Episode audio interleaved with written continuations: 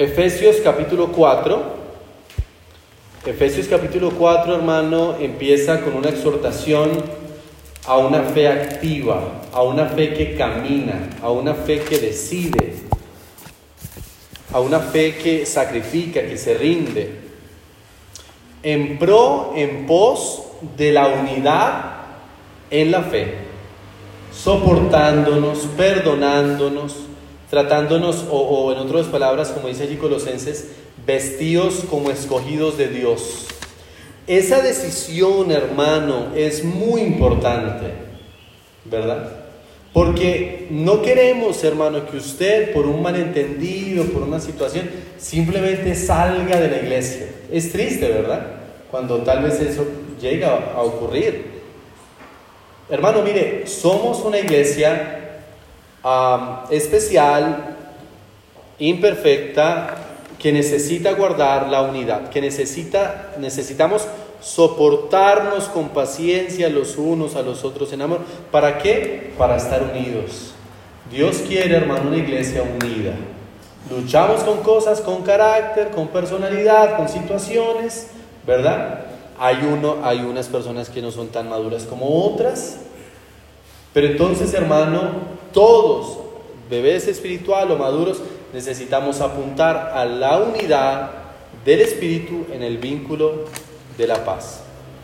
Ahora, allí en Efesios 4, vamos a ver desde el versículo 7 en adelante, hermano, la verdad principal, salvos para la obra del ministerio. Hermano, usted y yo hemos sido salvos para la obra del ministerio. Cada creyente, hermano, ha sido salvo para la obra del ministerio. Sí, hermano, sí. Cada creyente necesita participar según sus dones y talentos, según su alcance, según sus bienes, según su tiempo. Debe participar sacrificialmente, pero de buena gana, en la obra del ministerio.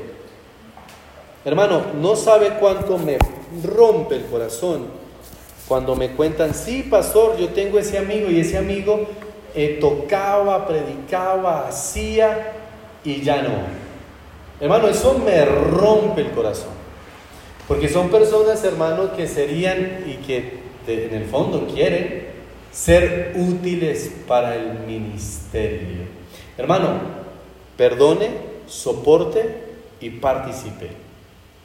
¿Verdad? Ahora, obviamente, hermano, si hay un malentendido, hay que reunirse, hay que hablarlo, ¿verdad? Que eso también requiere madurez. Pero recuerde eso, hermano, somos salvos no simplemente para ir al cielo, no simplemente para estar seguros que el día que muramos vamos a, a, ser salvos o somos salvos, sino que somos salvos, hermano, para la obra del ministerio. Somos discípulos para ser discípulos. Somos de Cristo para predicar a otros de Cristo. Salvos para la obra del ministerio. Señor, dirige este mensaje que podamos, Señor, tomar este año más en serio, tomar este nuevo inicio como una oportunidad para participar en tu obra, porque somos salvos para la obra del ministerio. En el nombre de Jesús. Amén y amén. Bueno, muy bien, hermano. Fíjese, hermano. Ah, bueno, ya hablamos de la unidad. Ahora fíjese el versículo 7 pero a cada uno de nosotros fue dada la gracia conforme a la medida del don de Cristo, ¿verdad? Entonces fíjese hermano que se le atribuye al Espíritu Santo la, la, donación o la atribución de los dones espirituales. Aquí se, se, ve al Cristo resucitado. Fíjese como dice allí del don de Cristo, por lo cual dice, subiendo a, lo alto, llevó cautiva la cautividad y dio dones a los hombres. Y eso de que subió, ¿qué es? Sino que también había descendido primero a las partes más bajas de la tierra. El que descendió es el mismo que también subió por encima de todos los cielos para llenarlo todo. Y él mismo, es decir, el mismo Cristo que vino, que murió, que descendió, que subió por encima de todos los cielos, ese mismo y él mismo constituyó a unos apóstoles, a otros profetas, a otros evangelistas, a otros pastores, a otros maestros. Entonces fíjese hermano cómo Él da oficios para la edificación del cuerpo de Cristo. Pero cuerpo hermano que necesita ser, estar unido, cuerpo que necesita estar fortalecido, cuerpo que necesita hermano descansar en esa vocación con que fuisteis llamados.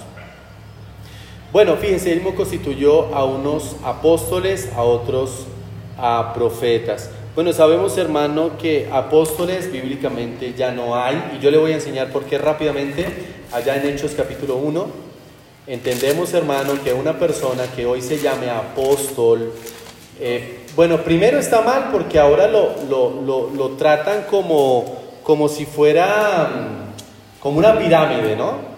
Entonces ya no soy yo diamante azul, sino blanco. Entonces en el, en el término yo no soy pastor, sino sino apóstol, ¿verdad? Entonces, no, yo ya ascendí. Pero eso no es así, hermano. Mire, al final, cada uno de nosotros, hermanos, somos siervos, siervos inútiles, hermano. Eso de, los nombres, hermano, básicamente no puede ser. Y aparte, bíblicamente hablando, hermano, dice allí, dice,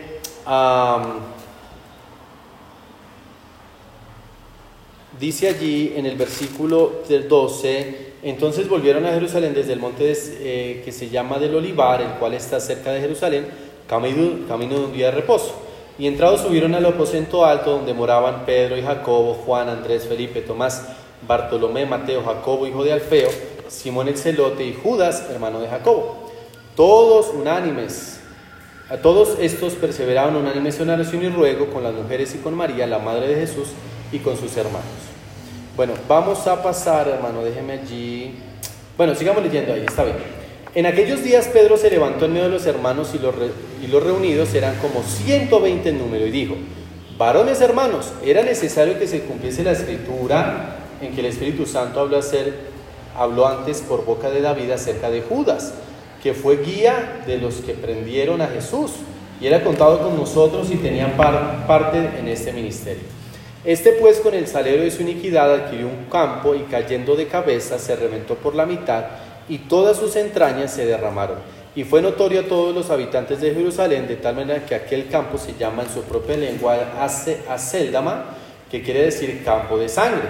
Como está escrito en el libro de los Salmos, se ha hecho desierta su habitación y no haya quien more en ella. Y tome otro su oficio.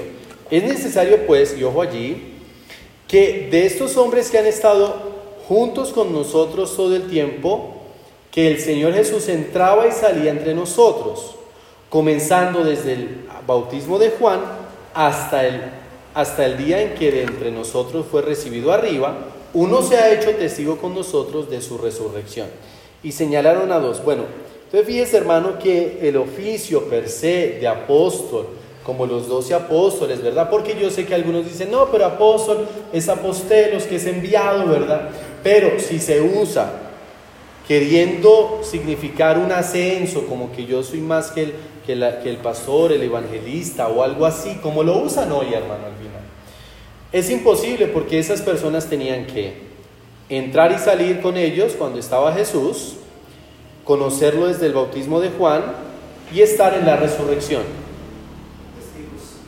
testigos oculares de la resurrección. Entonces, ahí hermano, con, simplemente esos dos versículos, podemos decir a ese apóstol, bueno, usted puede ser apóstol llamado enviado, ¿verdad? Si es que quiere usar esa palabra, pero si usted lo que me quiere decir que es un apóstol como de los doce, como alguien superior, como, como con, una, con una unción diferente, bueno, no sé, algo así, es incorrecto. ¿Ya? Es incorrecto. Ahora, dice así Efesios 4, mismo constituyó a unos apóstoles, a unos profetas. Bueno, la palabra profeta se usa de varias formas. Uno, el, que, el profeta del Antiguo Testamento, que profetizaba las cosas que habían de venir conforme ya sea al castigo de todo el pueblo, ¿verdad? De algún rey en específico o profecías de la venida o el nacimiento de Cristo, ¿verdad? Esas son las profecías del Antiguo Testamento. En el Nuevo Testamento vemos los profetas, que hay dos clases de profetas, hermano, y es aquel ah, que profetizaba como cuando le agarró el pañuelo a Pablo y dice, ¿de quién es este pañuelo? Venga Pablo, no vaya a Jerusalén porque le va a pasar una cosa terrible. Y Pablo dijo, no, igual tengo que ir, ¿verdad? Ahora, fíjense lo interesante. Yo quiero que usted se fije lo interesante. Y es que Pablo escuchó la profecía, ¿verdad? Pero no lo tomó como voluntad de Dios. Interesante, ¿verdad? Porque hoy lamentablemente muchas personas van a iglesias atrás de la profecía y si ese profeta me dice que me bote de un puente, me voy a botar de un puente. Exagerando un poquito, ¿verdad? No, cierra el negocio o no, o lo que sea. Fíjense cómo Pablo, no vaya, no, la voluntad de Dios es que yo vaya, así usted me diga lo que va a pasar, ¿verdad? Y entonces también están los profetas en donde se usa esa palabra para simplemente predicar a, eh, eh, la, palabra de Dios, ya sea hermano la, Biblia per se o ya sea también la parte profética eh, de los últimos tiempos, ¿verdad? Entonces dice, a unos apóstoles, a otros profetas, a otros evangelistas. ¿Qué es un evangelista? Hermano, mire, un evangelista es aquel que puede predicar el mensaje de salvación desde cualquier libro de la Biblia. Eso es un evangelista. Un evangelista no es el que va de iglesia en iglesia cada domingo, no. Un evangelista es aquel que gana almas, que sale a testificar a las calles, al parque, a la cárcel, a la plaza, a la montaña, todos los días de su vida y que puede predicar a Cristo desde cualquier libro de la Escritura. Eso es un evangelista. Si es que usted se encuentra un evangelista que de lunes a sábado mira el techo y el domingo predica en una, no es evangelista.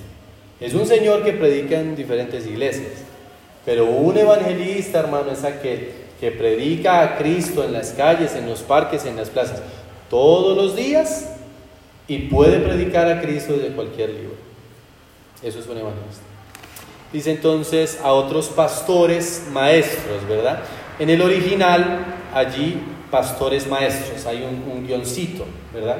Simulando o enseñando que el pastor no debe ser neófito, sino apto para enseñar, ¿verdad?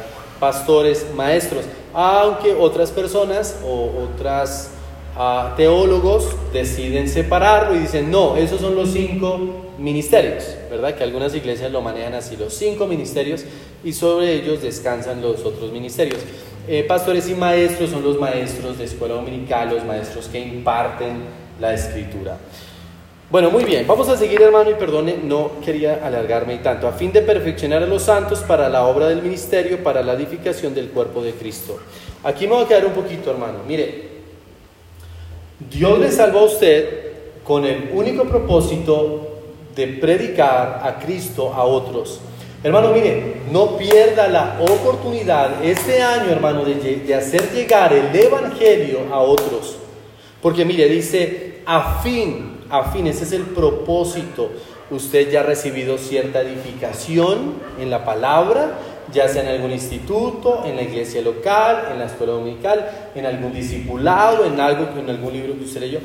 Todo eso, hermano, le, aporta a fin de perfeccionar a los santos. Hermano, mire, la meta final suya y mía, mía es ser más como Cristo, dice, para la obra del ministerio. Y ahí sale el título del mensaje, salvos para la obra del ministerio, para la edificación del cuerpo de Cristo. Hermano, cada creyente necesita amar, amar, hermano, el cuerpo de Cristo. Amar la iglesia del Señor. Una iglesia que tiene que presentarse sin mancha ni arruga. Una iglesia que debe presentarse con fe, cumpliendo. Pero una iglesia, hermano, que no son estas cuatro paredes. Una iglesia, hermano, que es usted y que soy yo. Una iglesia, hermano, que debe estar en unidad. ¿Hasta dónde o hasta cuándo? 13.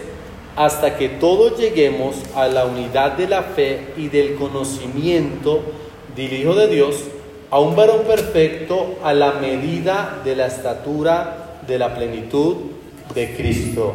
Hermano, ¿sabe por qué la mayoría de creyentes no quieren ser como Cristo? Porque no sabe cómo es Cristo. La mayoría de personas, no, pues yo soy creyente y la finalidad es que pues yo portarme bien y ya, ¿verdad? No hacerle mal a nadie, pero pues básicamente, hermano, ese mismo pensamiento es el mismo de aquellas personas que rechazan a Dios. Porque esas personas que rechazan a Dios dicen, no, pero pues yo no necesito a Dios porque yo me porto bien, yo no le hago mal a nadie. Yo creo que lo más importante en esta vida es ser buena persona. ¿Verdad? Así dice. Entonces, si la finalidad de un cristiano es esa misma, hermano, no. La finalidad de un cristiano, hermano, es ser más como Cristo.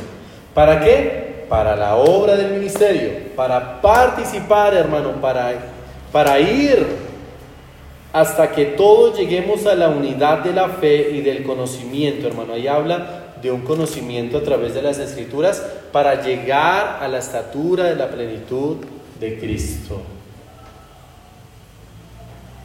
Hermano, si cada, si cada creyente, hermano, aprovechara el conocimiento que tiene de Cristo, si cada creyente, hermano, practicara toda la Biblia que sabe, hermano, Qué diferentes serían nuestras iglesias. Qué diferente sería el mundo. Hermano, la fe, como lo enseña Efesios 4, es una fe práctica. Adquiero conocimiento, sé cómo es Cristo y entonces me dirijo a ser como Cristo y a servir como Cristo, hermano. Dice la Biblia que el Hijo del Hombre no vino para ser servido, sino para servir, ¿verdad? Y luego entonces allí Cristo se encuentra con, la toalla, con el lebrillo, con a sus apóstoles lavándole los pies.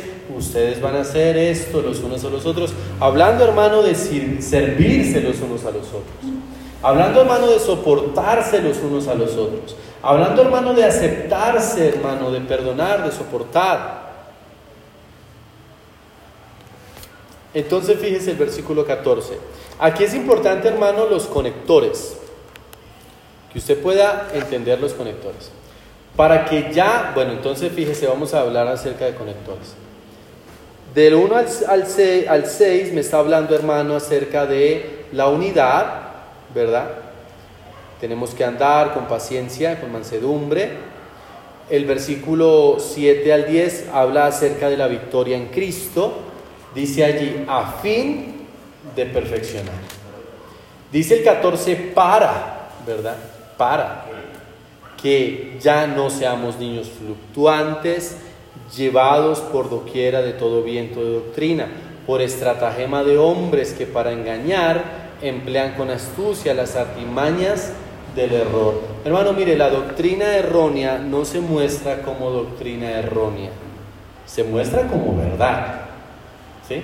Se muestra como sincera. Pero usted por eso debe hacer ese ejercicio de escudriñar la escritura, ese ejercicio, hermano, de saber quién es Cristo, para que usted no sea como niño fluctuante, ¿verdad? Hay muchos videos en internet que suenan eh, verídicos, ¿verdad? Uno dice, oye, pero, pero si suena lógico, ¿qué estoy haciendo? Pero si usted se ejercita en la escritura, hermano, usted va a saber a cómo a refutarlo, básicamente cómo apoyar una escritura, ¿verdad? Porque aquí no se trata de, roles o personas, sino de, la escritura. Entonces, fíjese, hermano,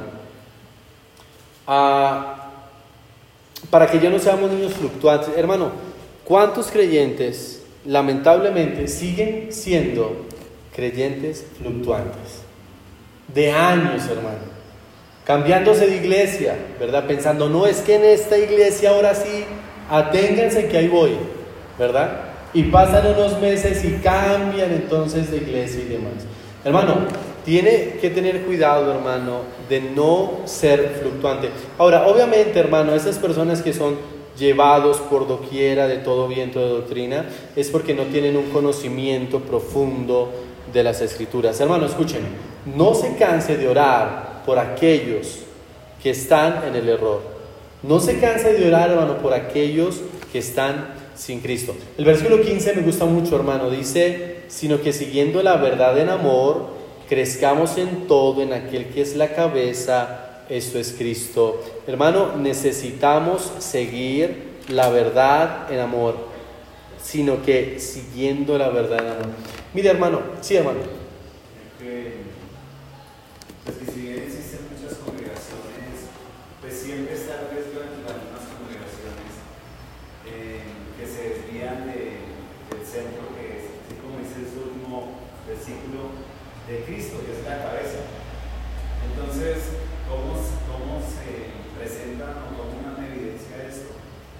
Pues uno, pues en el cambio de la doctrina, ya no se nombra a Cristo, ya comienzan a aparecer, se nombra pero muy sutilmente, y comienzan a aparecer unas otras cosas, tradiciones, ideas de hombres.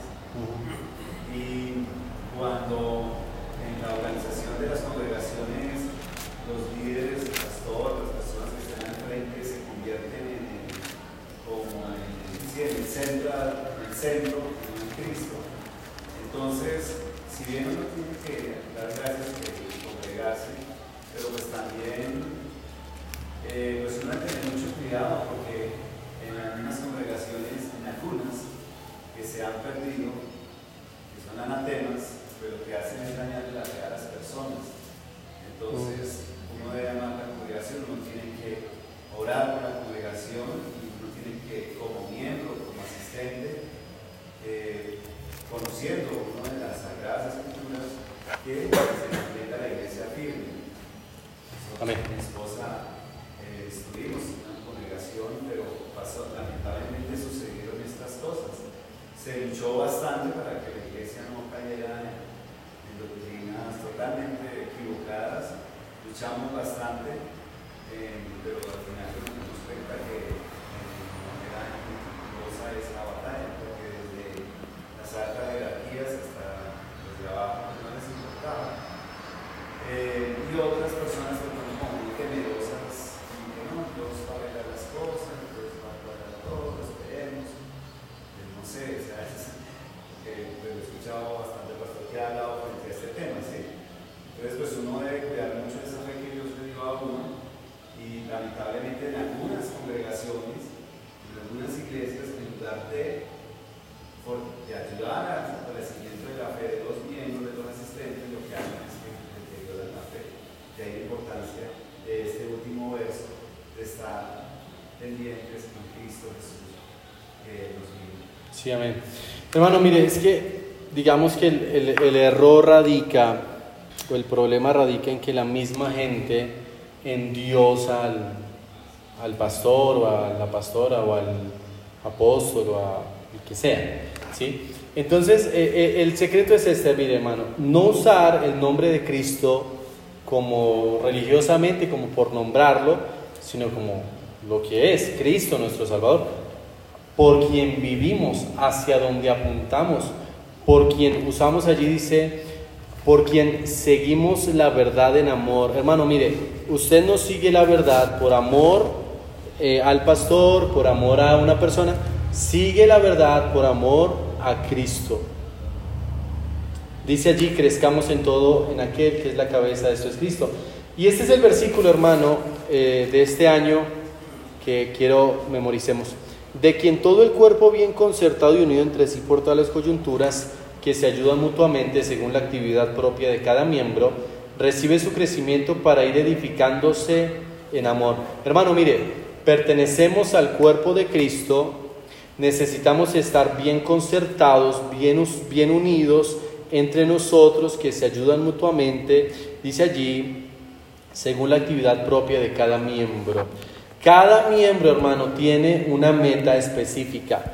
Cada persona que ah, pertenece a la iglesia, hermano, está eh, o, fue puesto, hermano, eh, para un fin específico, hermano. Usted fue puesto para un fin específico. Yo fui puesto aquí para un fin específico. Entonces, yo, yo creo, hermano, mire, yo creo que Dios puede hacer grandes cosas eh, este año en esta iglesia. Pero va a requerir, hermano, que nosotros como iglesia estemos unidos. Ahora, no apuntamos a hacer cosas grandes, hermano, eh, para alabanza nuestra o para exaltación de nuestra iglesia.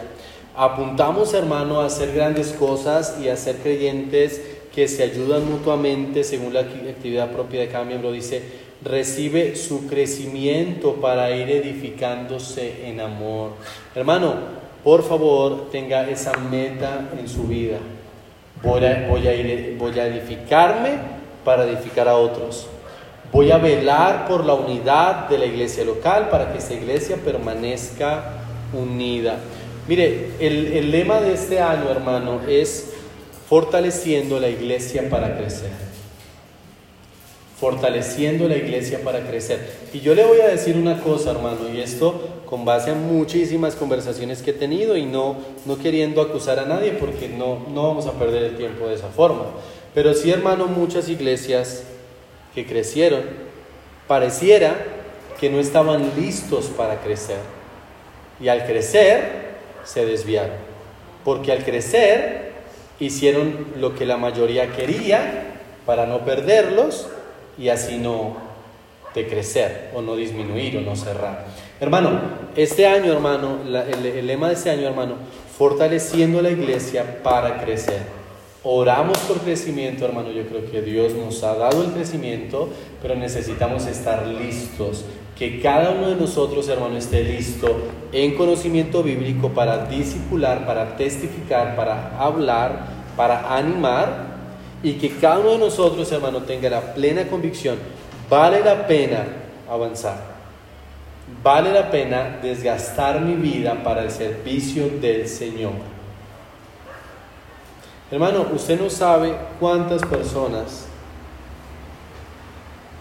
no salen de iglesias que saben que están incorrectas, pero no, no salen porque no sabe a dónde van a ir. Y hermano, no que esta iglesia sea la última Coca-Cola del desierto, ¿verdad? Pero esta iglesia, hermano, es bíblica, ¿verdad? Al menos esta iglesia, hermano, sabemos el pastor no saca provecho. Eh, al menos sabemos, hermano, que, que no hay cosas escondidas. ¿Me a entender? Hermano, desgastes en una iglesia así, ¿verdad? Para la alabanza de su gloria. El versículo dice, hermano, de quien todo el cuerpo, bien concertado y unido entre sí por todas las coyunturas que se ayudan mutuamente, según la actividad propia de cada miembro, recibe su crecimiento para ir edificándose en amor. No es una competencia, es algo mutuo, ¿verdad? Algo eh, ayudamos a cuidar. Y voy a usar la ilustración del hermano Wilson. El hermano Wilson, hermano, tuvo un accidente en sus dedos, ¿verdad? Estaba haciendo pizza, o eso al menos, eso es lo que él dice. Estaba haciendo pizza y entonces se machucó los dedos y se fracturó los dedos. Y usted, usted cuando él va llegando, eh, usted no lo ve con ese brazo hacia el aire y sin venda y haciendo así, no. Él está cubriendo, ¿verdad? Su mano está trabajando por la mano herida eh, eh, su, brazo está intentando cubrir su mano, ¿verdad? Porque necesita recuperarse. Y de eso se trata la iglesia, hermano. No, no de llamar lista, ¿verdad? No decir, ese hermano nos abandonó y eh, no es de nosotros y cosas de esas. No, hay que orar por el hermano, ¿verdad? Hay que orar por el hermano que no ha vuelto. Hay que animar y orar por el que está, ¿verdad? Hay que animar al que sirve, hay que, hay que animar al que no sirve. De eso se trata, hermano, cuando dice, según la actividad propia de cada miembro, recibe su crecimiento para ir edificándose en amor. Yo creo, hermano, que una iglesia que está lista para crecer es una iglesia en donde cada persona entiende cuál es la visión de la iglesia. Entiende hacia dónde va la iglesia, entiende hacia dónde está apuntando. Y ya en próximos domingos voy a exponer hacia dónde está apuntando esta iglesia. Porque no estamos apuntando simplemente pues a abrir cada ocho días, ¿verdad? Y ya. No, estamos apuntando, hermano, a aprovechar cada recurso, cada persona de un buen sentido para la obra del ministerio. Pero es importante, hermano, ande como es digno del Evangelio. Ande como es digno de ese llamado luche por la unidad de la iglesia y use los dones y talentos que Dios le dio para, como cuerpo hermano, siguiendo la verdad en amor, crezcamos en todo aquel, que es la cabeza, de es Cristo. Y entonces al final dice, recibe su crecimiento para ir edificándose en amor. un año más, ¿verdad? Un año, hermano, que el, el año pasado se pasó muy rápido, ¿verdad? Yo me acuerdo yo qué hice en la Navidad del 2021 y que para que yo me acuerde, hermano, se pasó muy rápido, Hicimos muchas cosas, hermano, eh, actividades, ganamos almas, eh, muchas cosas lindas. Este año, hermano, necesitamos hacerlo mejor.